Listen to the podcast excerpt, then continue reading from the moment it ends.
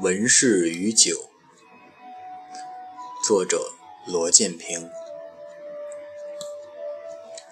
晚来天欲雪，能饮一杯无？白居易对刘十九的这一问，辗转近千载，已成了如今冬日里祈酒的名句。在泽国龙蛇冻不深，南山瘦柏萧残翠的冬夜里。啜饮一口浊酒，清冽的酒水划过喉头，辛辣而悠长，似太白谪仙剑，如陈王平月歌，驱散了寒冷，涌来阵阵暖流。我并不是好酒之人，只是单纯喜欢那一丝微醺的迷离，借着这份酒后的疏狂，在笔尖墨里。一走神游，纵使醉卧沙场又如何？君莫笑，且乐着生前一杯酒，又何须那身后万载名？或许正是因了我还是个未赋新词强说愁的少年，尚余一份轻狂可供我坦荡，却也有了一丝愁情去穿凿古人的悲欢离合。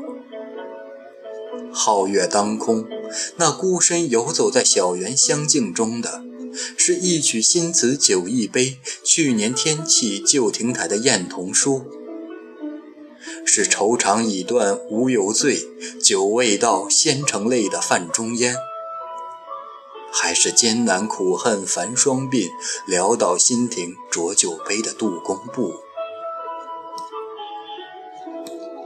酒水略寒。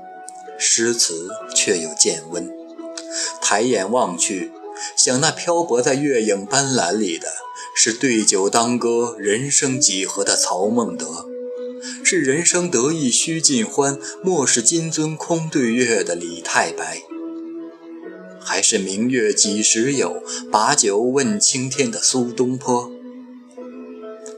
几寻金波过后，横扫了短暂的忧愁。使人开怀的是酒，借来浇愁的是酒。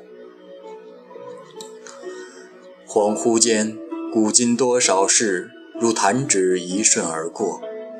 当年享誉文坛的泰斗，已是留名于九国的先贤。那是古来圣贤皆寂寞，唯有饮者留其名的李青莲。是小酌九巡萧永夜，大开口笑送残年的白乐天，还是新丰美酒斗十千，咸阳游侠多少年的王摩诘？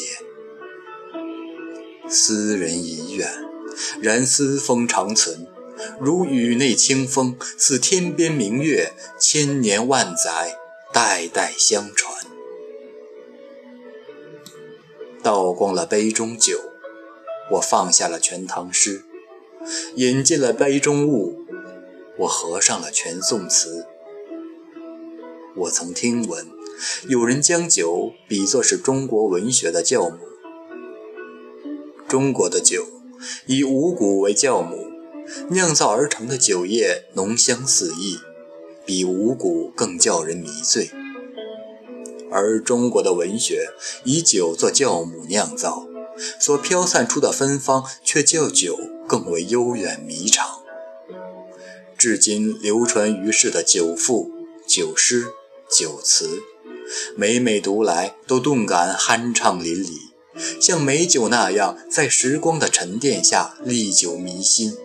较之五谷，更让人难以割舍；较之杯中物，更能使人成瘾。宋人苏舜钦以《汉书》下酒，一斗不足多也。我以诗词下酒，一斗亦不足虑也。慢慢的，夜色渐深，浓睡已不消残酒。今宵酒醒何处？杨柳岸，晓风残月。